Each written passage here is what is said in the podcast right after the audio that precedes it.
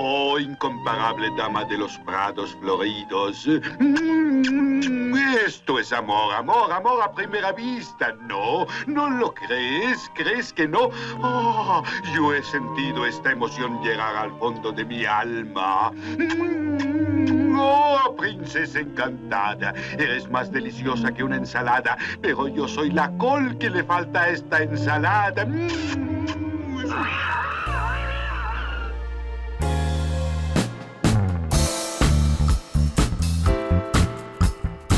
Musicalmente cinéfilo.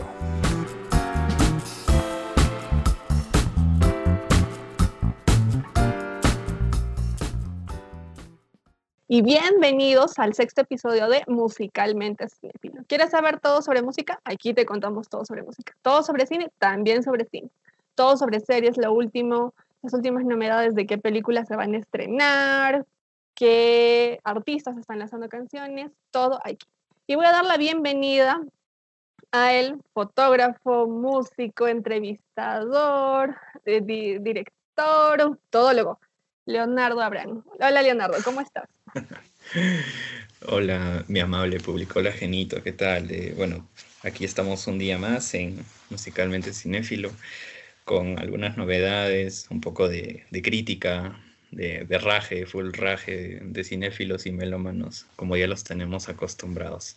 ¿Y con qué vamos a empezar, Geno? Cuéntanos. Pues esta semana y casi todo este mes ha sido tendencia una de las series, las últimas series, una de las más favoritas de Disney. Eh, WandaVision. Sabemos que Disney tiene una plataforma que es Disney Plus y pues tiene dos series que están siendo tendencia estos últimos tiempos, que son The Mandalorian y WandaVision. Ambas estaban en este formato de un capítulo corto de no más de 30 minutos a 45 minutos y a diferencia de Netflix, estrenaban cada capítulo semana a semana, ¿no? WandaVision lo estrenaban cada viernes. Y yo creo que fue algo muy bien pensado porque cada episodio como que se sentía que era mejor que el anterior y a los fanáticos y a cualquier persona que se enganchaba a la serie lo, dejaban con, unas ansias y con ganas de qué más vean, de qué más continúa, ¿no? Y mm, la serie espectacular, desde mi punto de vista, espectacular. ¿Tú qué opinas de esta serie, Leonardo? Eh, ya, bueno, partiendo de, de que vi la, la serie por mera curiosidad, porque todos la estaban viendo y ya era el... Estaban por el tercer capítulo, claro, ¿no? Y yo dije, pues, bueno, me animaré a verlo porque decían que no, pero es aburrida, pero después se pone buena. Entonces dije, bueno, ok, vamos a ver. En principio me gustó mucho. En realidad, para mí, WandaVision es un buen trabajo de, Marvel Studios, de, de Disney, que fue muy fue muy estratégico, diría yo, estrenar los capítulos semanalmente, porque estos capítulos te, tienden a, buscar más, ¿no? A hacer referencias, teorías, en fin. Algo que, Marvel ya, ya, viene haciendo desde la, desde la fase 1 del universo cinematográfico. Cuando terminé de, de ver WandaVision, pues escribí una pequeña reseña con, con respecto a esta, a esta miniserie. Y mientras escribí esta, esta pequeña reseña, pues escuchaba la canción de James Blunt, que es Goodbye My Lover, que es también referencia a otra, a otra serie que es The Office, porque también Michael Scott le escucha cuando, cuando su, su amada pues, se va de Scranton. Y, y él solo escuchaba un fragmento de la canción porque no la quería comprar tampoco. Entonces, hay una parte de la canción que yo creo que que engloba todo el, toda la historia de, de WandaVision, que dice, y aún sujeto tu mano con la mía cuando estoy durmiendo, y sufrirá mi alma en el momento en que me rodilla a tus pies. Para mí, WandaVision es, es una oda al amor, al perdón, a la aceptación, ¿no? A la pérdida. Es, es, es plasmar en Wanda pues un amor platónico, ¿no? Ya que Vision pues muere en Infinity War le deja un vacío existencial muy grande a, Wanda, que esto también se complementa mucho con la con esa construcción de personaje que ya tuvo desde, desde la era de Ultron, ¿no? Como sabemos, estos dos huérfanos, pues, este, Wanda y, Pietro, eh, ya vivían con demasiados conflictos como, como personajes y creo que ya la cerecita del pastel fue el fallecimiento de, de Visión. Entonces, creo que esta, esta, esta, esta miniserie retrata muy bien lo que realmente buscaba Wanda, que no era solo eh, reencontrarse con Visión, volver a amar a Visión o vivir feliz con él, sino que ella busca con esto pues asimilar de que la pérdida de Visión era, era totalmente imposible de evitar a mí particularmente me, gustó mucho ese, ese, enfoque que le dio Marvel, porque Marvel no está acostumbrado a hacer esta clase de historias. es, como que nos acostumbra mucho a la, a la, historia del héroe villano, el surgimiento del héroe que no te pasa de los 10 minutos y ya la acción está pues realmente distribuida en toda la película. A, excepción de Pantera, Pantera Negra, que también la exploración de personaje y la construcción de personaje creo que es un poco más sólida que en las demás películas, pero que realmente nos, nos da a entender de que esta era más que una historia de amor, más que una, un conjunto de, de referencias inmersas en ello, pues es una búsqueda a la paz de Wanda. Y en esta, y en esta búsqueda de paz, pues se, empieza a chocar pues con, conflictos que, hacen todo menos traerle paz, como es el caso de Agatha, por ejemplo. Agatha, eh, desde que llega, le hace prácticamente la vida imposible a Wanda, que para mí es como un personaje que se construye de una forma bastante disimulada y cuando ya se descubre, alerta de spoiler, si no han visto la, si no han visto la serie, pues cuando ya se, se muestra como, como una bruja, pues hace todo lo posible como para destruir a Wanda. O sea, hay, muchas hay muchos factores que hacen que Wanda estalle en, ese, en, esa, en esa bruja escarlata que por, primera vez lo dice en este, en este universo. Y que para mí fue, fue una, decisión totalmente acertada de Disney haber, haber cogido ¿no? esta, esta trama de, de Wanda que es uno de los personajes que a mi parecer son los más complejos del universo de Marvel en general. Hablamos de cómics y de universo cinematográfico. En realidad tienen mucho más por explotar de este personaje y espero que lo sigan haciendo. Ya, ya han dicho de que Wanda se va a aparecer en la segunda película de Doctor Strange. Pero espero, espero mucho más, ¿no? Yo siento de que y esto tal vez le duele un poco a los fans, pero es totalmente cierto, que, que Wanda tiene mucho más potencial del que tenía Iron Man en un momento, o dentro de las tres primeras fases del universo cinematográfico, y que se puede explotar aún más, ¿no? Entonces tenemos ahí a, una, un diamante en bruto que es Wanda, que ya, ya, ya prácticamente está, es como un personaje sólido en este universo y que entró como un personaje secundario y ahora siento que va a tener mucho más protagonismo y espero que realmente tenga mucho más protagonismo. En líneas generales, me gustó mucho la, mucho la serie, realmente la recomiendo, ¿no? desde cualquier perspectiva. Ahorita Geno nos va tal vez dar una, una aproximación de las referencias a las sitcoms que ellos hacen y que los, los directores de la, de la serie, así como la guionista, pues se arriesgan mucho a ello y aciertan de una manera pues óptima, ¿no? Funciona esas referencias a las sitcoms. Y que nos gustaría que nos hables un poco más de eso, Geno. ¿Qué, qué, qué, referencias a la sitcom encuentras y cómo es que estas pues construyen aún más la historia de WandaVision? Mm, bueno, ya para comenzar, justamente tomo lo último que mencionaste. Arriesgan bastante.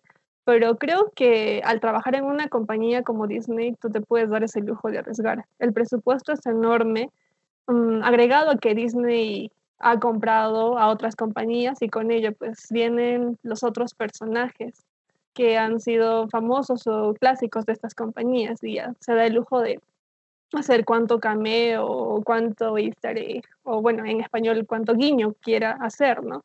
Y eso lo aprovecharon muy bien en WandaVision Pues eh, yo no soy muy fan de, de Marvel. He visto una y otra película, pero ahora después de ver WandaVision te comento que pienso seguir todas las fases desde la primera. Tengo entendido que WandaVision inicia la cuarta fase de este universo cinematográfico.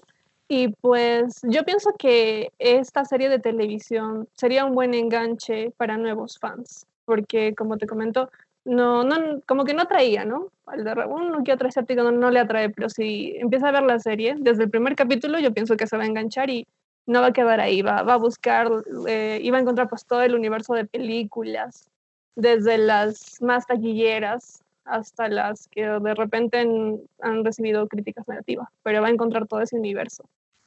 Por ahí yo como que, o sea, personas que no son fans sí se pueden enganchar muy bien con la serie, porque vi por ahí que los fans no estaban muy de acuerdo, sobre todo con los dos primeros capítulos.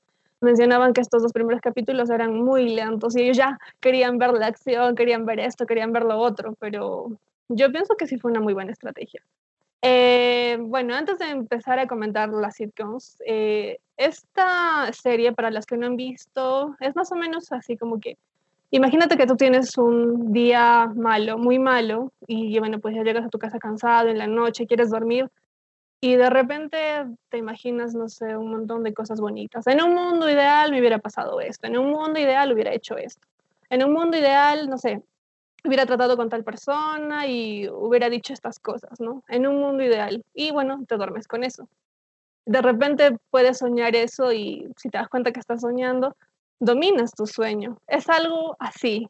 Algo así es lo que pensaron los guionistas y lo plasmaron en la historia de WandaVision. WandaVision es un personaje que ha sufrido bastante y es a raíz de ese sufrimiento en que ella se crea este mundo mágico o alterno a la realidad, porque sabemos que sí existen, nos lo van explicando en la serie poco a poco. Esta serie tiene ese estilo de series como La Casa de Papel y Elite y por tres razones, porque en un inicio te van diciendo cosas ya para introducción ¿no? a la historia, pero es todo un misterio y van soltando poco a poco pistas hasta que casi a la mitad o en los últimos capítulos ya todo va encajando y todo va aclarándose. O es ese estilo. No es que sea un estilo nuevo. En ese aspecto tiene el mismo estilo que estas series que yo ya mencioné antes. En lo que sí puedo decir que es nuevo es el homenaje que hace a las sitcoms o a las comedias de televisión de típicas de Estados Unidos. Empezando con, ahora sí, me voy al primer capítulo, esta serie de I Love Lucy o Con Amor Lucy.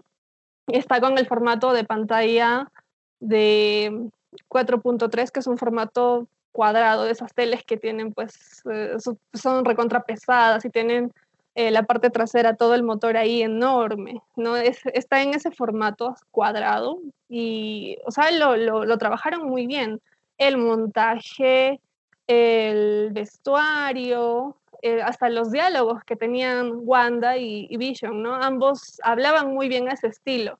las tomas, que son eh, casi este, planos generales, no hay primeros planos ni cámara que, que, sigue mucho o, cámara en mano, como se le dice, ¿no? Que está siguiendo a los personajes este, por, por la espalda o estás viendo lo que ellos ven, no hay nada de eso, o sea, respeta tal y como era eh, esta comedia de los años 50. Y eso es lo que me, asombra bastante.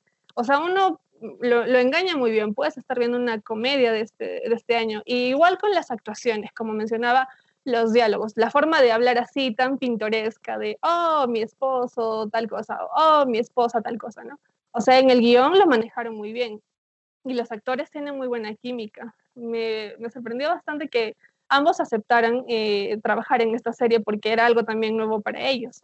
Pero hicieron un, muy buen trabajo en el primer capítulo. Personalmente yo sí, yo sí me enganché bastante y no, no lo sentí lento, quizás porque yo no soy muy fan, ¿no? No, estaba, no tenía esas expectativas que tienen los fans. Pero como ya mencioné, uno que recién está entrando a este universo cinematográfico, muy bien puede engancharse. De paso que aprende cómo eran las series en esa época, tanto en, el formato, en cómo lo presentan y en el contexto, porque ella es la típica ama de casa bien arreglada para su esposo y él es el esposo que pues va a trabajar, ¿no? Él es el único que sale a trabajar. Y ella con, sus, con su vecina, que también es un personaje muy importante, porque la vecina, Agnes, Wanda y Vision son los que van a ir pasando por estas sitcoms y van a tener que irse transformando de un capítulo a otro. Eso es lo que me gustó bastante del primer capítulo, el, guiño que hacen a esta serie de I Love Lucy. En, ya para el segundo capítulo, seguimos con este tema de las sitcoms. Esta sitcom muy famosa también en los años 60, hechizada ya. Por la intro tú te das cuenta de la referencia que hace a esta serie. Ambos salen volando. La intro ya no es como en el anterior capítulo. Esta intro es con dibujos animados. Mismo este tipo de Mi Bella Genio, ya mencioné Hechizada, ya, todo animado. Y el formato lo siguen manejando pues en, en 4.3 cuadrado, ¿no? Y también, ¿cómo es que ellos tienen que rápidamente pasarse a los años 60 y estudiar cómo son los personajes de los años 60? El tema de, de la magia, de las tomas, que cuando Wanda hace magia, cambia de un plano a otro, ¿no? Este, en un plano estás viendo, no sé, em, el, a ver, déjame acordarme qué puede ser ya, en un plano estás viendo el, el, piano de verdad y en el siguiente Wanda chasquea y estás viendo ya, o sea, se corta la toma y empieza automáticamente la toma con el piano en que es un cartón. No es que tú ves la transformación, sino al toque te, te cortan la toma y te muestran ya el cambio, ¿no? Eh, típico de las series de esa época para que uno pueda, eh, para que se vea como que de verdad está haciendo magia al igual que con el tema del el interior de la anatomía de, de, Visión, ¿no? Cómo explicar que Visión se emborracha con un chicle. Por cierto, me, me encantó muchísimo ese capítulo, cómo él actúa de, de, borracho con un chicle. Y también hace un guiño a otra serie que pasa lo mismo donde un robot se emborracha con un chicle. Y me encantó también bastante el tema de, de la música, pero como que ahí también ya van, te van lanzando, a ver, si en el primer capítulo te lanzaban una o dos pistas, más allá de los comerciales o de los infomerciales, acá te van lanzando una pista más fuerte, ¿no? Y lo que me, me gustó también bastante es saber qué, qué colorear, ¿no? Sobre todo que aquí prima mucho el color rojo, por ser ella la, la bruja escarlata. ¿no? Saber manejar muy, muy bien eso. Yo te juro que si a mí me piden, eh, claro, ellos ya son personas recontra estudiadas con la última tecnología, pero a mí cuando me, en la universidad me pidieron poner todo en blanco y negro y colorear solamente un objeto, créeme que me costó bastante. Y en las personas no estamos acostumbradas a ver ese tipo de cosas, pero ahora con WandaVision ya se ve que todo es posible. Para el tercer capítulo, ya pues, ya por fin nos, nos meten a, a los colores, ¿no? Pero el formato sigue siendo el mismo, el 4.3. Para este capítulo ya, igual, los colores son, son brillantes, o sea, ni siquiera son esos colores mmm, normales que, que, vemos en las series de televisión actual, sino son colores muy fuertes, muy brillantes, al igual que la ropa, el peinado, la escenografía. Es sorprendente cómo van logrando este, o hacen todo este trabajo, todo este montaje, peinado, maquillaje también, eh, para cada, para un episodio que yo sé que ellos pudieron haber demorado días en realizar, pero que al final te entregan el producto en pues 26 minutos, media hora. Es realmente impresionante. De ahí ya pues pasamos al cuarto episodio, en donde ya bueno, el tema de la sitcom como que se va reduciendo y ya por fin nos vamos um, introduciendo al, al mundo de Marvel y, todo va encajando. Pero ahí como que ya hace una referencia a esta serie de 3x3, serie en donde actuaron las hermanas mayores, las gemelas Olsen, las hermanas mayores de Elizabeth. Y fue genial ver cómo Elizabeth también, eh, su personaje se vestía como alguien de esa época, ya estábamos en la época de los 70, 80, y poder imaginar, ¿no? ¿Qué, tal entraba ahí, no sé, uno de los personajes de 3x3, el tío Jesse de repente? Y jugar con eso, ¿no? eh, fue realmente este, increíble para mí poder apreciar todo eso. Muy aparte de, este homenaje a las sitcoms, el, el, hecho de que juega con tus emociones, porque tú esperas una cosa o puedes suponer un montón de cosas, pero te, te presentan otras que son completamente diferentes. Y como eh, ya había mencionado de repente antes, esta serie con cada capítulo que pasaba te iba sorprendiendo cada vez más. La, ahora, la última sitcom a la que le hacen referencia creo que es a Mother Family, como que no, no me gustó mucho. Eh, ya creo que yo lo, ahí sí ya lo, lo, veía forzado.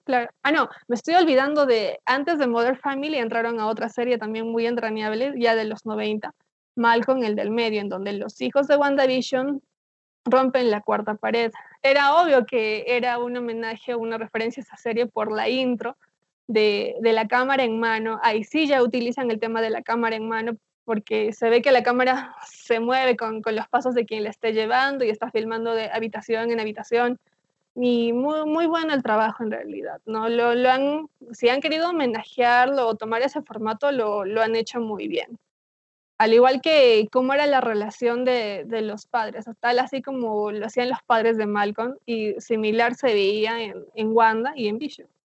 ¿No? Entonces, fue, a mí me gustó bastante este pequeño homenaje que, que le hicieron a, a, estas series. Y ya bueno, pues de Malcolm en el medio pasamos a, eh, al, lo que mencioné de Modern Family. Creo que también hicieron un pequeño homenaje a The Office, por la intro, porque en, esta, en este capítulo ya entran un montón de series, eh, las intros de un montón de series combinadas, entre ellas creo que también se ve el intro de la serie de Office, serie favorita de Leonardo, que hace como un, que también se trata de un documental, porque aquí también rompen la cuarta pared pero ya te habla a ti directo a la cámara, ya sentado en un, en un lugar y, y, comentando, ¿no? De repente posibles escenas o entre escenas haciendo comentarios.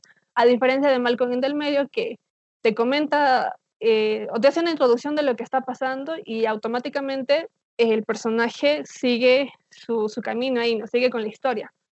Son, son diferentes formatos eh, y todos lo manejan muy bien. Los, sobre todo los tres actores, que son eh, los que hacen de Agnes, de Vision y de, eh, bueno, de Wanda, ¿no? De la bruja escarlata. Me, me, impresionó bastante también cómo ellos tuvieron que rápidamente adaptarse a, a cada época eh, con sus diálogos, sus movimientos y cómo, cómo manejar todo eso. Al igual que las risas pregrabadas que son típicas de las series de los 50, de los 60, o sea, todo, todo, no se les escapó ningún detalle en ese aspecto. Y creo que sí fue un gran trabajo que personas que están iniciándose en esto de producciones, realizadores, productores, van a, van a verlo, van a, saber apreciarlo, ¿no? Y bueno, eso fue lo que más yo pude notar de, más que la historia en sí, yo más me, me, dejé llevar por esto en, en la serie y el, el, en cómo te atrapa fue eh, para mí un, o sea, si yo, soy, si yo soy nueva, como menciono, si yo soy nueva en esto del universo de Marvel, eh, sería un, una buena entrada, por así decirlo. Y ahí ya podría ver, no sé, las películas anteriores. Me hubiera gustado mucho, sí, un, un cameo de Stan Lee, ¿no? Como siempre estamos acostumbrados, pero bueno, Stan Lee ya falleció hace algunos años. Armado en computadora con, con CGI. Claro, en, o un, un, holograma, pudieron haberlo hecho. Como pero el caso de este, Carrie Fisher en Star Wars, que prácticamente se pasa toda una película ella pues hecha en computadora, ¿no? O sea, creo que sí hubiera sido una, una genialidad, aunque quizás hubiera, no sé, tal vez no hacerle tanto honor a, al fallecimiento de, de, de, Stanley. Claro, solamente con que aparezca un ratito, diga alguna de sus frases que siempre dice y, y ya. Eso, ese cambio hubiera sido interesante, porque como te digo, ellos tienen, tienen un montón de personajes con los que pueden jugar ahora que Disney tiene los derechos de una gran cantidad de, de personajes. Otra cosa, otra cosa también que me gustó bastante y que yo tengo entendido que no es fácil de realizar es, como te mencionaba, el formato. ¿no? Los primeros capítulos el formato de, para tele, eh, de la imagen, de la pantalla era 4.3, pero a medida que va desarrollándose la historia y entramos a, la realidad mm, que supuestamente es la más cercana a nosotros, eh, ya se va extendiendo la, la, pantalla, ya no hay esos cintillos negros, ni a los costados, ni arriba ni abajo, que es el del 21.9, que es ya el de las teles actuales, ¿no? Pantalla plana que tenemos, plasma. Eh, al inicio sí, pues lo hacían descaradamente, ya vamos a cortar y vamos a este, ensanchar esto, pero después, ya cuando uno este, va quedándose atrapado en la historia, se va concentrando más en la historia, como que no te das cuenta y dices, oh, ¿cómo pasé del formato 4.3 al, al formato 21.9? No te das cuenta. Y eso también es de, es de apreciar bastante, sobre todo para los que trabajan en este mundo de los audiovisuales, el cómo juegan con el formato de la televisión. Se nota que han hecho un muy buen trabajo, a pesar de que la pandemia también los ha afectado, pero salió un muy buen producto. Yo sí quedé satisfecha con el final, aunque sé que los fans han lanzado un montón de teorías, que iban a iba a haber un montón de cameos, como este, Luke Skywalker en The Mandalorian en el último capítulo, creo que querían ver a Doctor Strange en el último capítulo, pero yo sí quedé satisfecha, incluso eh, con, los, con las escenas post-créditos. Yo sé ya que Marvel nos tiene acostumbrados a las escenas post-créditos y pues la serie no iba a ser la excepción. Y dicho esto, eh, claro, sus realizadores están acostumbrados a películas, ¿no? En el cine, pero para hacer, hacer su ingreso a una serie en streaming, lo han hecho muy bien. Así que un buen trabajo. Para mí, 4.5 mm, puntos para WandaVision. Y es que estas teorías pues tienen razón de ser, ¿no? Si bien es cierto, Paul Bettany, eh, o Bettany, eh, en una entrevista dijo de que en el capítulo final, en esa pelea que tuvo pues contra él mismo antes del estreno de este episodio, dijo de que iba, iba, iba a grabarse pues con una persona que, al que él admiraba mucho, ¿no? Que él grabó esa escena con alguien que admiraba mucho, que disfrutó mucho realizar esa, esa escena de pelea con ese personaje que ya van a ver pronto, ¿no? Entonces, pues, las redes sociales hicieron lo suyo, salieron mil y un teorías, sobre todo una teoría muy relacionada a Mephisto, que es un personaje de los cómics de Marvel. Y que, pues dicho sea de paso, la, la, guionista principal de esta serie desconocía quién era Mephisto. O sea, ahora salió a hablar diciendo de que nunca en su vida había escuchado de alguien llamado Mephisto y que es raro de que los fans empezaron a hacer pues teorías locas acerca de ello, ¿no? También dijeron que iba a aparecer pues Tobey Maguire, que iba a hacer su aparición también Tom Holland. Sí, pero fue uno de los, uno de los, este, una de las producciones de Marvel que más teorías ha tenido desde Endgame y, e Infinity War. O sea, yo, yo, yo, yo como, como, fan he logrado observar eso. Sí, es que que se estrene entre semana y semana te daba para que todo ese tiempo en el que no estás haciendo algo ya te pongas a, a teorizar y decir un montón de cosas, ¿no? Pensar un montón de cosas, similar a lo que pasó en la última temporada de Juego de Tronos, ¿no? Terminó el capítulo no me recuerdo muy bien si era 7 o 8, en la guerra con los no muertos y los fans empezaban a teorizar un montón de cosas y crecía y crecía más la expectativa a tal punto de que muchos quedaron inconformes con el último capítulo. Creo que similar pasó con, con WandaVision, pero yo creo que los fans no se pueden quejar porque para mí que ha habido mucho fanservice. Nomás con mencionar el capítulo de, del día de Halloween, hay un fanservice, uff, re, recontra servido para los fans. Pero es que aquí hay un detalle, Geno. Eh, esto, esto de, ser muy, este, de teorizar mucho las cosas que, produce Marvel Studios, pues ellos mismos lo han provocado, ¿no? O sea, la, todo el filme, toda la filmografía que tiene Marvel, creo que es muy, pues muy sensible a esta clase de teorías, ¿no? Y ellos también, pues, incitaban a ello Creo que, como, como dice una crítica que, que leía en el comercio acerca de esta serie, pues Marvel nos ha mal acostumbrado. Creo que desde ya, desde Capitana Marvel, Thor Ragnarok, ya Marvel nos ha dicho, nos preguntaba, ¿no? ¿Qué quieren? Y nosotros se los vamos a dar. Por eso mucha, mucha crítica por parte de los fans, ¿no? O sea, los fans esperaban a ver a Mephisto, o sea, a Marvel creo que ver a Mephisto, pues de acá pasará aquí tal vez 10 años para poder ver a Mephisto. En una quinta o sexta fase. Claro, y ver, ver esa clase de personajes que son ya un poco más complejos para presentar a Thanos. Un ejemplo así ya bastante pues explícito. Para presentar a Thanos se demoraron 10 años en presentar a Thanos. O sea, creo que los fans también deben entender de que para construir bien a un personaje de esa talla, pues Marvel se está tomando su tiempo. Yo, yo siento que, que Agatha era un, un, antagonista que, que, sí dio el ancho para la serie, pero que tiene muchas cosas más por, por mostrar, ¿no? Y obviamente por el, por el mismo formato que, que, esta serie pues trataba de plasmar y que muchas personas consideraron que era como para llenar un vacío de la falta de estrenos de Marvel, que yo nunca que yo no lo veo así, yo siento que es una de las producciones, como ya lo dije anteriormente, es una de las producciones más sólidas que tiene, que tiene Marvel, pues Agatha es, están dando pues el 5% de lo que realmente es ella, Eso, eso también es un error de Marvel. Hemos visto también en todos sus filmes de que tienen que presentaron eh, antagonistas que tenían tanto por explotar, que tienen una historia muy, muy buena y que tienen motivaciones pues, que realmente nos, nos puede atrapar desde el primer momento que lo presentan y que termina siendo todo lo contrario. Verbigracia, pues tenemos a, al, al, mandarín, le iba a decir Mandalorian al mandarín en Iron Man 3 el mandarín, pues, es un mago, ¿no? Que tiene los anillos con los que puede, pues, dominar la realidad, controlar la realidad, en fin. Los que leen los cómics de Marvel entenderán de qué estoy hablando. Pero en Iron Man 3, ¿qué nos presentaron? A un viejo alcohólico que simplemente era un actor, ¿no?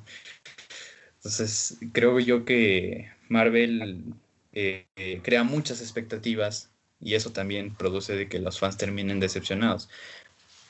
Y eso, y eso también es un problema creado en Endgame, ¿no? Endgame es más fanservice que historia. Yo siento que Endgame, pues, pues no hay historia ahí, ¿no? O sea, es como que, como ya lo decía antes de igual modo, pues, ¿qué es eso que desean los fans? Ya, ok, quieren que el Capitán América levante el, el y se saque la mugre con el Thanos, y eso es lo que hicieron. No. ¿Realmente justificado? No. ¿Realmente necesario? No. Entonces, ya, con, con ese precedente que tenemos de, Endgame, de, no tanto Infinity War, porque Infinity War es una buena película, Endgame sobre todo, pues ya los fans piden esa, clase de cosas.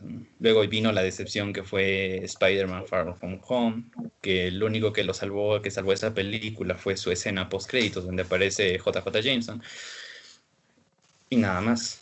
Entonces esperaban que WandaVision pudiera pues un poco retractarse de eso y mostrar pues una serie de Endgame, por decirlo de un modo bastante práctico, Y pues no fue así, fue más que nada, creo que tú puedes concordar en eso, que construyeron más el personaje de Wanda y tal parece que le van a dar un poco más de énfasis a Wanda ya con la falta pues de Iron Man, con la falta de Capitán América, que nos deparará con el Soldado del Invierno y Falcon. No sabemos en realidad qué nos, qué nos pasará con, con Thor, por ejemplo. Ya tenemos a Natalie Portman con esos brazazos que dan miedo. Y, y pues hay muchas películas, The Eternals, por ejemplo, que hay fans que no saben ni de qué, ni de quiénes diablos están hablando, pero hay un cast que es realmente envidiable. Entonces creo que Marvel está creando mucha expectativa para esta, para esta nueva fase. Y yo considero que, que la que va a ser uno de los centros, uno del, un eje principal pues para esta fase va a ser eh, Wanda. La segunda escena post créditos que nos muestran a Wanda emulando un poco la, la forma de, de, estudiar este, hechicería como, como lo hacía Doctor Strange en su película. Entonces hay realmente esa, esa, esa parte pues que me, que me prendió el foco para, para comentarles todo lo que les estoy diciendo ahora. Sí, es em, pero así, yo creo que en general sí ha sido un, buen producto y que cumple con, con, los fans, ya que vemos el nacimiento también de otra superheroína, ¿no? De Mónica Rainbow. Mm. Y, y ahí da, o sea, sí se nota que ellos manejan muy bien todas estas conexiones, porque hacen mención a otros héroes, otros tiempos, con los flashbacks también. O sea, uno sí comprendo que uno para que, que vea, claro, puede ver sí cualquier película independiente de Marvel, pero si quieres saber más, sí o sí tienes que verte todo el universo, porque ya te das cuenta que todo está conectado. Y para y aquí que te pregunto algo, Geno. Eh, bueno, dime. es algo así al aire. ¿Qué te pareció el cameo de este Pietro Maximoff? Realmente, casi como, como fan, o sea, habrás visto también las pelis de, de X-Men. De X-Men. Claro, entonces, para ti, ¿qué, qué, cómo lo sentiste realmente? A mí particularmente me dolió, me dolió que descubriéramos de que no era nada y que Disney se ha, bueno, Marvel se ha perdido una oportunidad ya de, de encajar a los X-Men dentro del MCU. ¿Cómo lo viste tú? Mm, bueno, eh, personalmente yo quería ver a Aaron Taylor Johnson, pero ya sabemos cómo terminó su personaje. Eh, bueno, como tú mencionas, eh, X-Men era antes, llegando un poquito de contexto, X-Men era pues perteneciente a Fox. Disney compró Fox, ahora pertenece a Disney. Y ahí es donde menciono, destaco esto que ya mencioné antes. Eh, ellos se daban el podían haberse dado el lujo de, de, de, sacar a cualquier personaje de cualquier universo o de, de, cualquier productora que ellos ya hayan comprado. A mí me sorprendió bastante el cameo. Quizás porque yo no he visto los, los avances ni nada, y solamente habré visto el, el tráiler en general de toda la serie, pero no, no vi el avance de este capítulo en donde aparece Pietro. Y pues sí, fue solamente un agregado que, hizo Disney y, lo cortó ahí nomás, pues.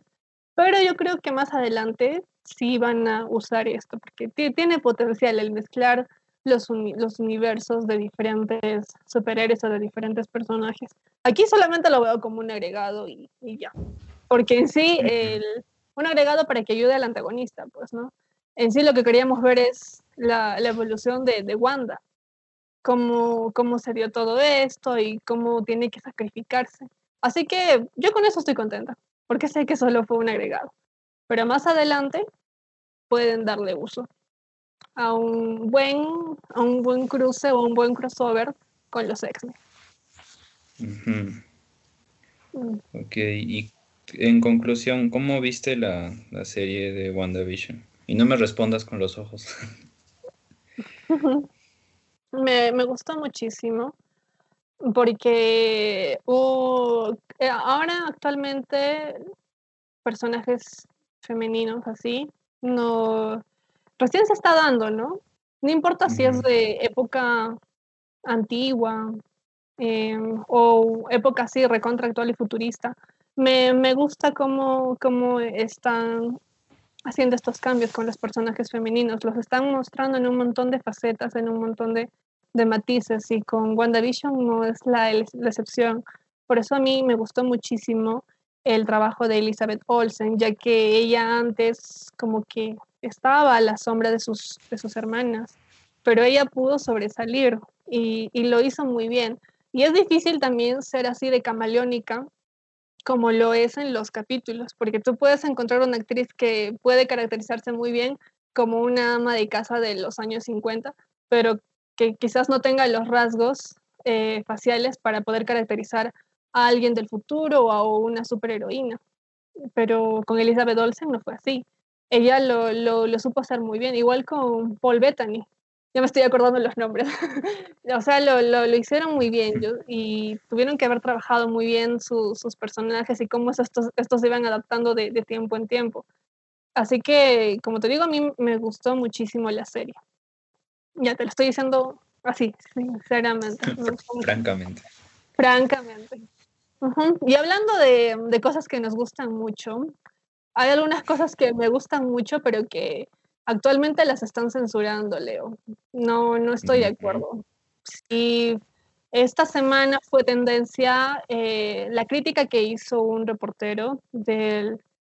Mm, no, no, me acuerdo muy bien si es New Yorker, pero él comentaba que creció con estos dibujos.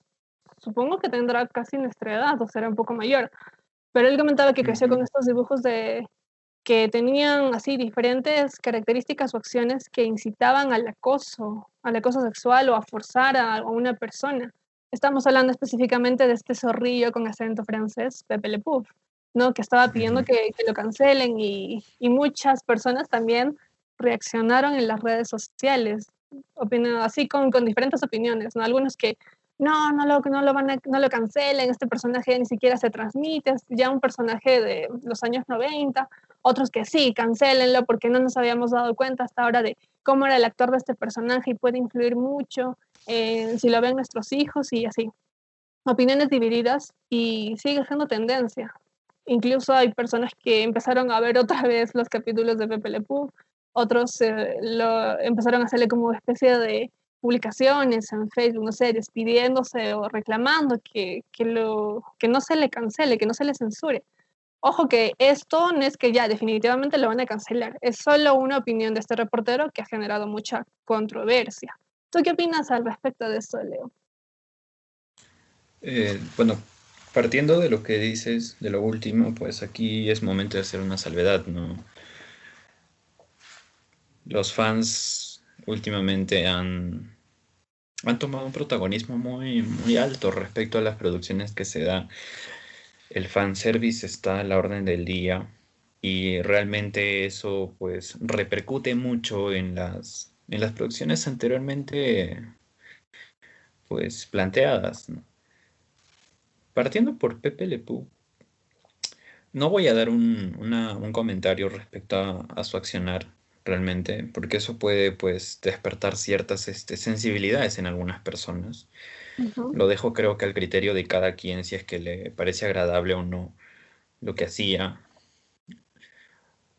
Pero en líneas generales, con respecto a la, a la cultura de la cancelación, pues está yendo muy lejos. O sea, les están dando poder donde realmente no deberían porque el arte es así. O sea, en el arte no vas a, no vas a hacer algo que a, que a la gente le gusta y a ti no. O que a la gente le parece correcto y a ti no. Si no, ya no sería tuyo, no, no sería propio. Hay una. Hay un cortometraje llamado Identical, que es un cortometraje español, en el cual te plantean pues esta esta paranoia, pues, o este paradigma de la, de la no creatividad, ¿no? ¿Cómo sería un mundo sin creatividad? Entonces, ese mundo, en ese mundo nos estamos convirtiendo, ¿no? Otra referencia también aquí, lo que puedo encontrar es a 1984 de George Orwell.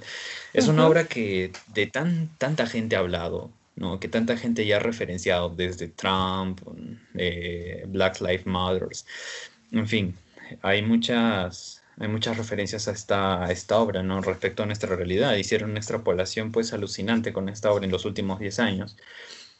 Y yo mucho relaciono, pues, esta, bueno, mucho relacionado a esta, esta dualidad de la cultura de cancelación, pues, con la, con el Big Brother, ¿no? El gran hermano. Pero aquí conversando con una, con una colega de la universidad, Catherine, que le mando un saludo, ella pues me planteaba algo más sólido, algo más concreto, que ella decía que la cultura de la cancelación no es el Big Brother, todavía no llegamos a eso, pero sí es la policía del pensamiento, ¿no? Aquí ya la cultura de la cancelación ya te indica qué es lo que debes, cómo debes pensar, cómo debes actuar. La libertad de expresión por sí sola se está matando, ¿no? Porque esta cultura de la cancelación pues nace a raíz de la libertad de expresión. Entonces, es como que se encuentra dentro de un círculo vicioso en el cual ya también se sumergieron pues el caso como de, Pepe Le Pew, como que ya veremos un poquito más adelante el caso de Miss Piggy o Speedy González, ¿no? que si bien es cierto, esto no, en primera, en primera instancia a priori no, no repercutió en la decisión de Warner de eliminar el, todas las escenas de Pepe Le Pew, pero en cierta manera ha influenciado para que esto lo hagan. O sea, ¿qué, clase de, qué clase de información estamos dando a la sociedad y cómo es que la sociedad lo está tomando.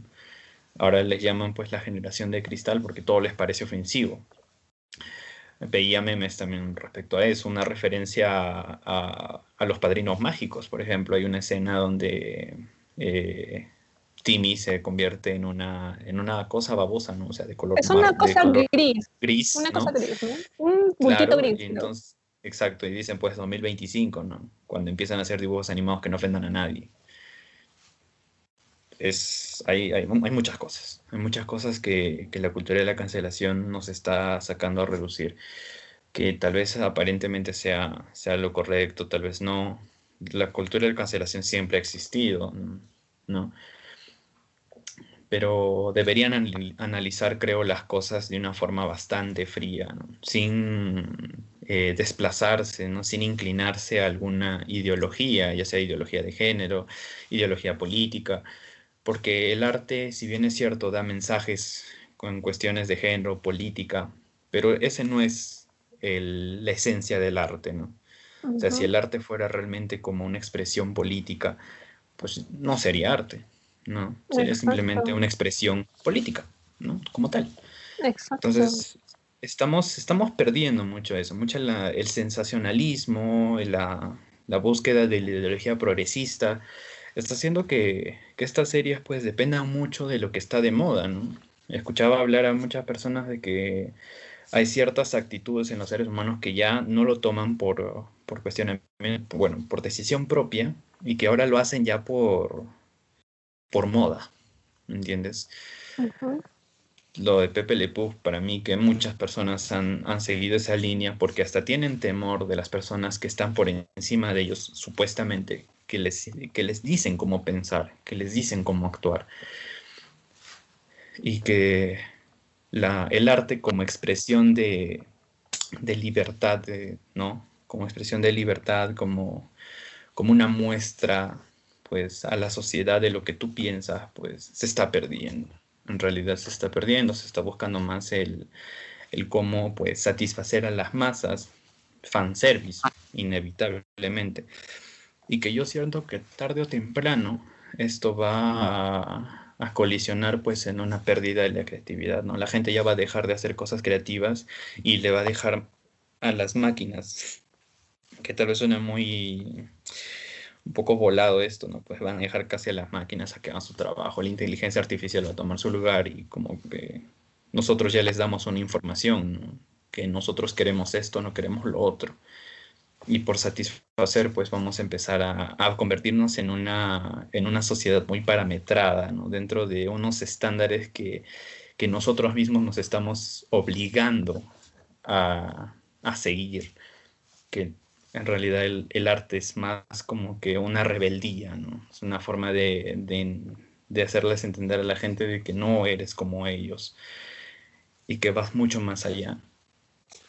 Ver Pepe Le a mí me, a mí me, me causa mucha alegría, mucha nostalgia también, porque es una serie que también veía de niño, es un programa que veía de niño junto a los Looney Tunes en general.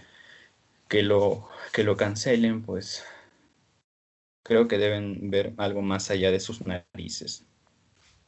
Creo que deben ver en todos los aspectos. En todo, ¿no? Tanto como que Pepe Le como la gatita. Todos, todos los aspectos. Mucho, mucho critican de que nos hemos este, parcializado en las decisiones y en las críticas que, que uno toma, pero esa misma gente que dice que nos parcializamos también se parcializa en una sola cosa. Nos hemos vuelto una sociedad muy superficial con respecto a la cultura de la cancelación. Y pues el arte no es superficial. ¿no? Yo, yo desde chivolo creí, y eso tal vez me, hasta me cancelen a mí también, pero yo creí que Pepe Le era romántico, ¿no? Claro. Con ese acento francés tan, tan hermoso y esos poemas que le dedicaba a la gatita. era, era, romántico el, el, tío, ¿no?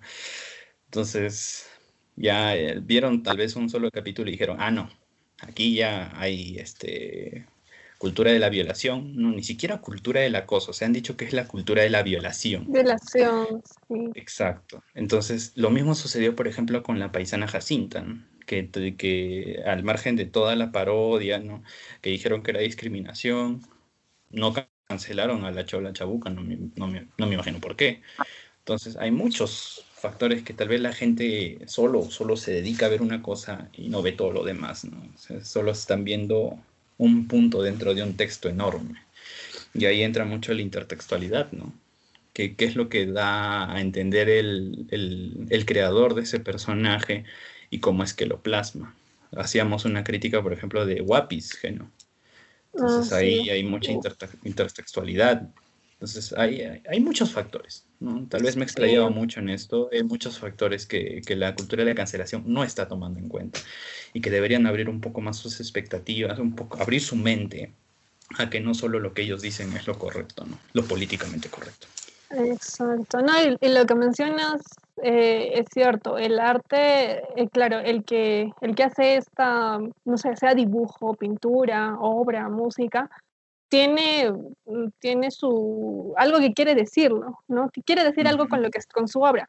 Y la persona que lo ve puede interpretar lo que te quiso decir el autor o puede interpretar otra cosa o puede interpretar algo diferente a la otra persona que está viendo la, la misma obra. O sea, son interpretaciones diferentes cuando se trata de, de arte y el arte para nada eh, puede ser racional o político. Está, está muy alejado. Ahora, en el caso del tema, en el tema de Pepe Le Puff, y no solamente Pepe Le Puff, sino que Disney también está censurando a sus personajes en esta misma plataforma de Disney Plus. Tenemos la película Dumbo, donde ya, ya censuraron la escena de, de los cuervos que ayudan a Dumbo a volar porque hace referencia a los afroamericanos. Igual con la película de los aristogatos. Hay una escena en donde los gatos, la, bueno, la pandilla de, gatos callejeros, uno de ellos hace referencia a los personajes asiáticos. Pero yo ahí tampoco no, le encuentro nada, nada de ofensivo. Solamente es una referencia y ya. Y también digo, eh, yo crecí viendo estos dibujos al igual que tú yo los vi de chiquita, pero yo sabía que apagaba el televisor y ahí acababa todo. Yo, eh, y luego venía mi mamá, mi papá, cualquier familiar y me decía, ¿no? Sabes que ya, esto es ficción y ahí no me queda. Em, pero tú, cuando conozcas a un chico, conozcas a una persona, te tiene que tratar con respeto y tiene que respetar tu, tu privacidad o tu, tu espacio personal. Entonces ya uno desde chiquito quiera o no quiera, tenía que aprender a diferenciar qué era ficción y qué era real. Aquí es donde yo critico, bueno, no a todos los padres en general, pero sí a muchos padres que dejan la educación de su hijo, el comportamiento de su hijo, a la televisión, a lo que está en el celular. Y ellos no se ocupan de sus hijos. Como digo, la educación es de casa, no de lo que te diga el televisor o como nosotros mencionábamos en, en mi facultad, la caja boba lo que te diga la caja boba no, no es lo que en realidad pasa. Tú, aquí, quien tiene que educar y decirle a los hijos cómo tratar a las personas, respetar a las personas, son los padres, no un dibujo animado. Y yo por eso, desde ese punto de vista, no estoy de acuerdo con que censuren a estos personajes o, los cancelen pero con este tema de las redes sociales y que más personas están pues en sus casas encerradas, como que se dan el tiempo de criticar y criticar y a los que realizan estas producciones hacen caso a este fanservice que, como mencionas, está siendo muy fuerte, sobre todo en estos últimos tiempos. Pero esto de la cultura de la cancelación, como mencionaste también, ya viene desde antes. Si no, no existiría la lista de libros prohibidos o manuscritos prohibidos, que a pesar de estar prohibidos, igual llegaban a distribuirse entre las personas de la época. Ahora imagínate con toda la tecnología que tenemos. Así que de estar cancelado, cancelado, no, no creo que pase. Pero lo que mencionaste sí eh, nos tiene que hacer pensar, reflexionar en cómo estamos actuando como sociedad, porque sería irónico que cancelen a Pepe Le Puff y no otras cosas que sí me gustaría mucho mencionar, que merecen ser canceladas, que son incluso más explícitas, pero no lo son. Así que hasta ahí llega mi, mi comentario con este tema de la cultura de la cancelación. Muy bien, creo que no podemos entrar un poco más a ese terreno porque vamos, tal vez digamos cosas de las cuales otras personas lo pueden tomar a mal. Exacto. En líneas, ya lo decía antes y lo reitero ahora, en líneas generales la cultura de la cancelación es buena siempre y cuando ésta sea imparcial. O sea, debe, debe analizar todos los factores, todas las dimensiones para que puedan tomar realmente una decisión y una crítica objetiva de que realmente están cancelando. Claro, tienen que saber separar las cosas. Exacto. Y ahora. Y pasando a otras noticias. Ya, yo. Pues estamos hablando de tiempos actuales, ¿no? Tú, eh, yo tengo una sobrinita que tiene mm, tres años. Domina perfectamente el Spotify y el YouTube, ya sabes, la, la vaca Lola, Baby Shark, entre esas cosas. Y ella puede pues escuchar sus canciones sin problema, no se cansa de una, la cambia automáticamente a la otra. Pero ¿te acuerdas, Leo, que en nuestra época no podíamos hacer eso? Si queríamos escuchar una canción, ¿te acuerdas que agarrábamos el cassette, agarrábamos el lapicerito y, si se malograba teníamos que rebobinar la cinta? ¿Te acuerdas de esa época? Sí, con el famoso lapicerito, estar dándole vuelta y, y, bueno, cuidando de que la cinta tampoco se salga del cassette. Y eh, bueno, nosotros casi, casi no disfrutamos, pero sí, habrá sido pues dos, tres años antes de la llegada del CD, el cassette. Y pues el 6 de marzo falleció a los 94 años Lou Ottens, que fue el ingeniero creador del, este, del cassette. Él eh, es un holandés que, eh, bueno, este, hizo este, este artilugio, este, sí, artilugio porque ya creo que no, no lo fabrican ni lo venden, a principios de los años 60, cuando trabajaba como director del Departamento de Desarrollo de Philips. Y en 1963 lo presentó oficialmente y se convirtió en un, en un éxito inmediatamente, ¿no? Entonces llegó a un acuerdo eh, con Philips y Sony para producir un modelo estandarizado y desde entonces hasta la actualidad ya eh, se han venido como 100 mm, mil millones de cassettes en todo el mundo. Y algo curioso también es que este señor, este ingeniero holandés, Lou Ottens, eh, inventó, o bueno, fue parte del equipo que inventó el CD. Otra maravilla que hizo que la música llegara a más, a más lugares, a más personas, ya que recordemos que con la radio y con los, eh, bueno, los tocadiscos enormes, no, no eran tan accesibles a, todas las personas, pero con la llegada del cassette y del CD ya se hizo más accesible. Eh, bueno, pero este señor tampoco no, tomó en cuenta que con la llegada del cassette llegaría también la piratería. O sea, es un invento fabuloso, pero lamentablemente también tuvo sus consecuencias, ¿no? Pero en fin, ahora ya conocemos a este señor, Leo Ottens, Leo Ottens, que falleció este 6 de marzo a los 94 años, creador del cassette. Ok. Eh, bueno, no, no, puedo comentar mucho porque yo no fui a una generación pues que, que escuchaba música por, por cassette escasamente. Tal vez estaría muy niño. Claro. A las justas llegamos a eh, rebobinar el cassette. Exacto, pero tal vez hasta por jugar. Ahora esta, esta, esta moda, pues la moda de lo vintage, de lo retro, hizo de que las de que algunos grupos, algunas productoras también saquen versiones en cassette, en vinilo. Y lo que tú mencionas es algo muy importante, ¿no? Quizás en el vinilo eh, la piratería no era tan, pues, sencilla, ¿no? De realizar. No necesitabas un equipo especializado para que pueda copiar los long plays, ¿no? en vinilo.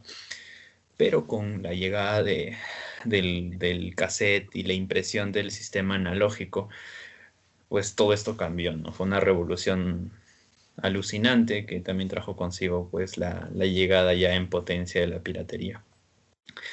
Que obviamente el creador tal vez ni por, ni por su mente habrá pasado, ¿no? Pero el, ser humano también es muy astuto en ese aspecto. Sí, la malicia ganó.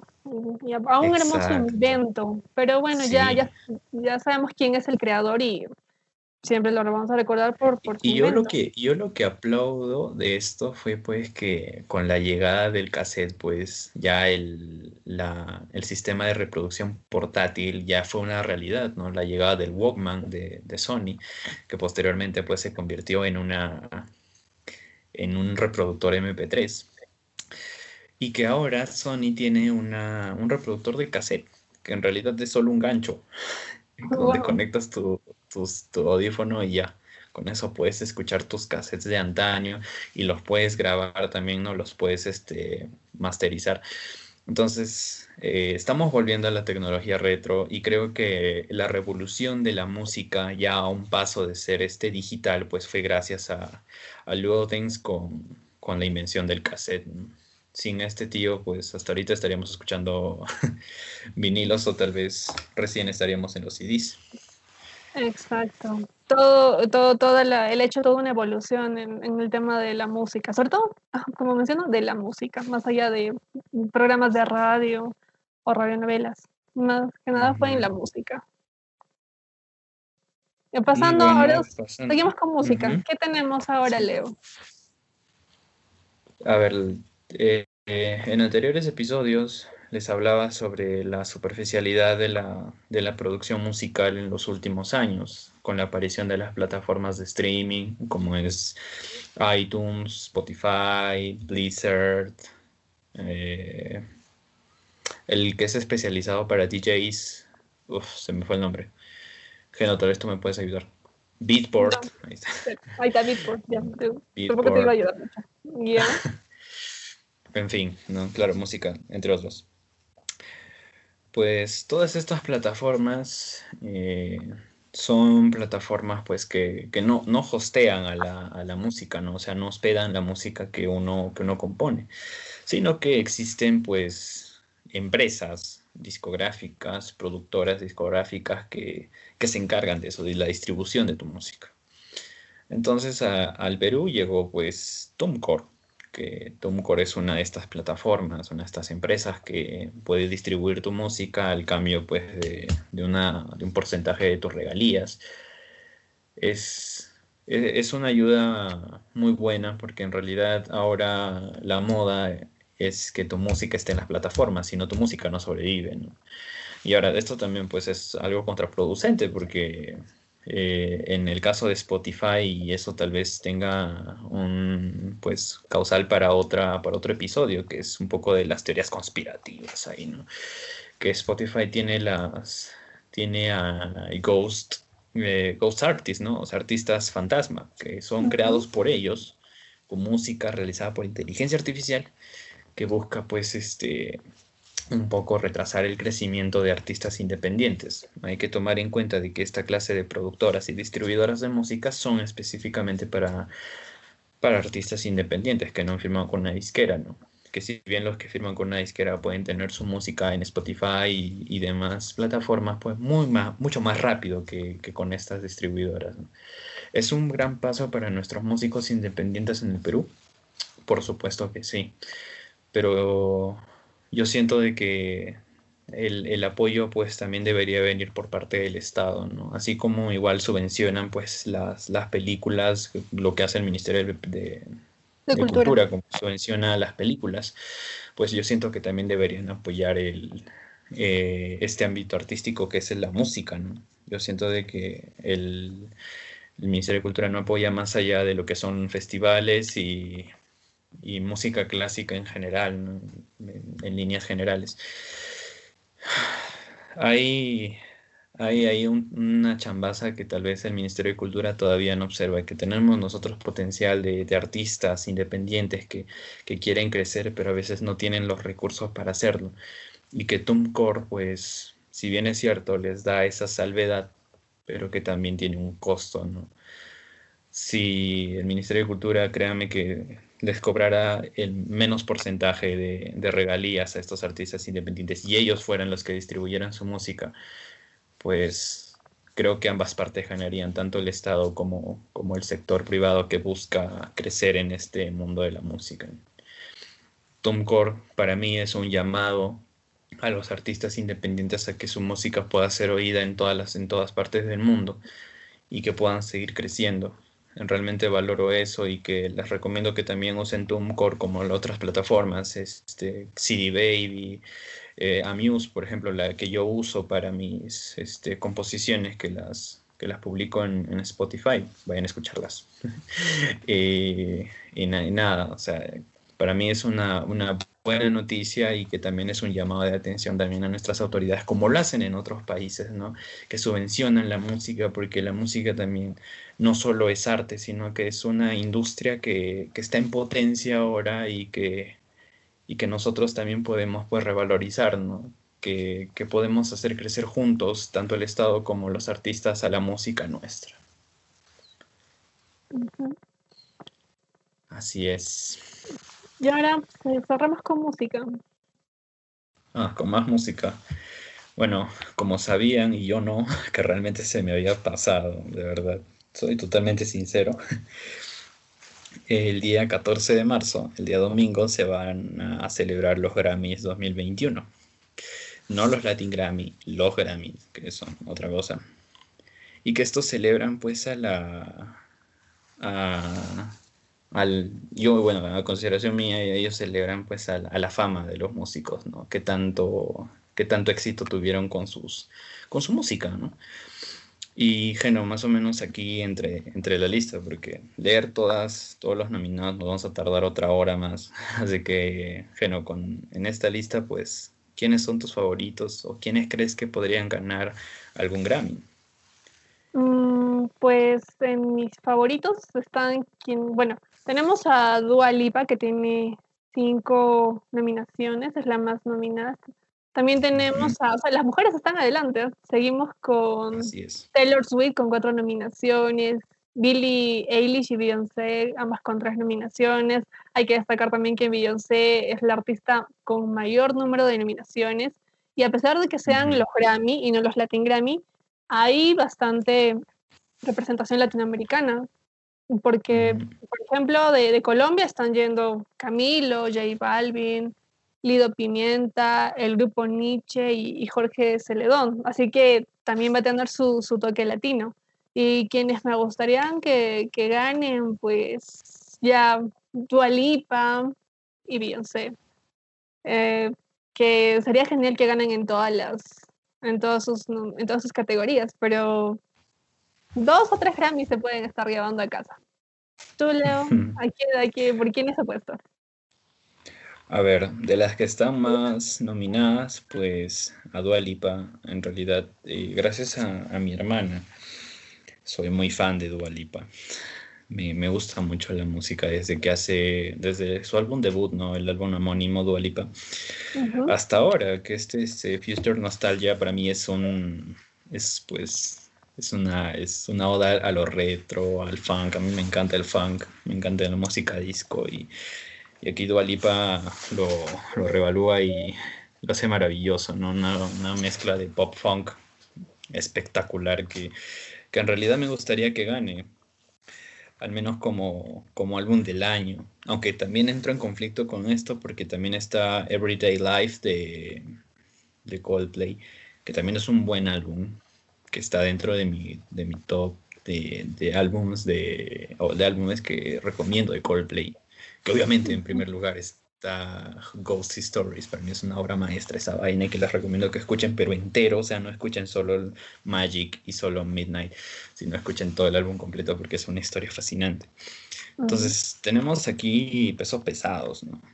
Como, como, como ya los mencioné a ellos, también a, a Harry Styles, que en realidad desde la salida de, One Direction hasta su descubrimiento como solista, este, este tío ha, evolucionado de, forma artística muy bien. Tal vez en su álbum homónimo, pues hizo aún más eh, evidencia esa, esa, evolución, esa exploración de nuevos, de nuevos sonidos, que ahora con este Fine Line, pues lo consagra en realidad es muy, muy bueno. Y que está justo para mejor álbum pop. Yo en realidad espero que él, que él gane su, su respectivo Grammy, aunque también está Future Nostalgia, pero creo que esta sí podría ser para álbum del año. En fin, hay, hay personas que, que en realidad se merecen Grammys por la trayectoria que tienen, en el caso de Beyoncé, y por, las, por el nuevo descubrimiento, ¿no? como es el caso de los artistas revelación, como Doja Cat, la hermana de Miley Cyrus. En fin, eh, hay, hay mucha, hay mucha caña para meterle este domingo a, los Grammys. Espero que realmente los puedan ver. Empezar a plan de 7, 8 de la noche más o menos. Exacto, por TNT. Ajá, no se lo pierdan. en realidad va a estar muy, muy bueno y de seguro que la próxima semana les estaremos dando nuestros comentarios en base a las personas que ganaron. Espero que no, que no sean comentarios desalentadores, espero que realmente ganen mis favoritos. No como en los Golden Globe. Esperemos que no Exacto. sea que no sea tan agridulce. Así es. Y bueno, para finalizar, les quiero invitar a este especial que estamos haciendo el día de mañana y pasado mañana, sábado y domingo, que hemos invitado a Nominativo Podcast a a tres, a tres artistas que estuvieron en televisión. Estos son este, chicos, son chicos que estuvieron en Yo Soy Kids, que está Fiorella Caballero, que es Laura Pausini, eh, Mayreli Caballero, su hermana, que es este, Janet, y que juntas se enfrentaron en un duelo en la cual una eliminó a otra. un, garrón. Y tenemos también a, a Luigi Jesús Cruz, que hace de la voz de José José, escuchen las entrevistas. Va a empezar el día de mañana, sábado a las 6 de la tarde y el día domingo igual a las 6 de la tarde. El programa ya está en las redes sociales y pues espero que lo disfruten. Fue algo hecho con, mucho amor para todos ustedes, para que también reconozcan que, que, no solo los que están ahora en las grandes batallas, bueno, que estuvieron en las grandes batallas, pues son imitadores. Estos chicos, estos niños tienen un talento que, que a mí me dejaron pues atónito cuando les hice la entrevista, cantaron un poco y ustedes también podrán este, escuchar la, la, voz que ellos tienen y en realidad a mí me dejó estupefacto, me quedé, me quedé idiota escuchándolos y ese talentazo que tienen y que muchas veces tal vez no es reconocido por los, por los medios, que los dejan un poco de lado tal vez por la edad, pero para eso está nominativo, ¿no? Que, busca pues alzar las voces que no son escuchadas. Y estos niños para mí son como muchos otros que también participaron de este certamen, eh, son talentazos que son talentazos en potencia que siguen creciendo y que en realidad les, les auguro pues un, un futuro muy prometedor. Así que no se pierdan el especial, el arte de la música, expresión compleja y sofisticada, solo por nominativo podcast. Así es, que tiene una cita este sábado y domingo. Interesante, ¿ah? porque talento hay, potencial hay, solo falta, falta apoyo. Exacto, así es. No, palabras finales. pues igual, decirles que tengan un buen inicio de semana, eh, igual a cuidarse con los protocolos. Ya saben que estén, estos episodios los hacemos con mucho cariño para ustedes. Esperemos que les haya gustado bastante y cuídense mucho. Igual, eh, cuídense mucho. Un saludo para, para, todos mis, mis amigos que tal vez se encuentran un poco delicados de salud. Eh, amigos y familiares, les dedicamos este, este podcast y todos los podcasts que vienen, que se distraigan un poco, que para eso están, ¿no? O sea, para que pasen un momento un poco agradable con, nuestras, con nuestros comentarios, nuestras ocurrencias y pedirle a las personas que están bien de salud que se sigan cuidando, que tomen todas sus precauciones, que esta enfermedad no ha pasado, que tal vez no, no va a pasar en mucho tiempo y que al final todo depende de nosotros y el grado de responsabilidad que tenemos. Les pido que se cuiden mucho, que, que permanezcan en casa a no ser necesario que salgan a trabajar y las personas que salen a trabajar pues cuídense mucho, en realidad cuídense mucho que, que en casa los esperan sanos y salvos. Esto ha sido todo por hoy. Nos pueden encontrar en nuestras redes sociales, en Facebook como arroba nominativo.podcast, en Instagram como nom-podcast y en Twitter como nominativo-pd. Ha sido todo por hoy. Cuídense mucho. Nos vemos el próximo, el próximo viernes y en el especial pues el día de mañana. Espero que lo disfruten. Cuídense. Bye. Adiós.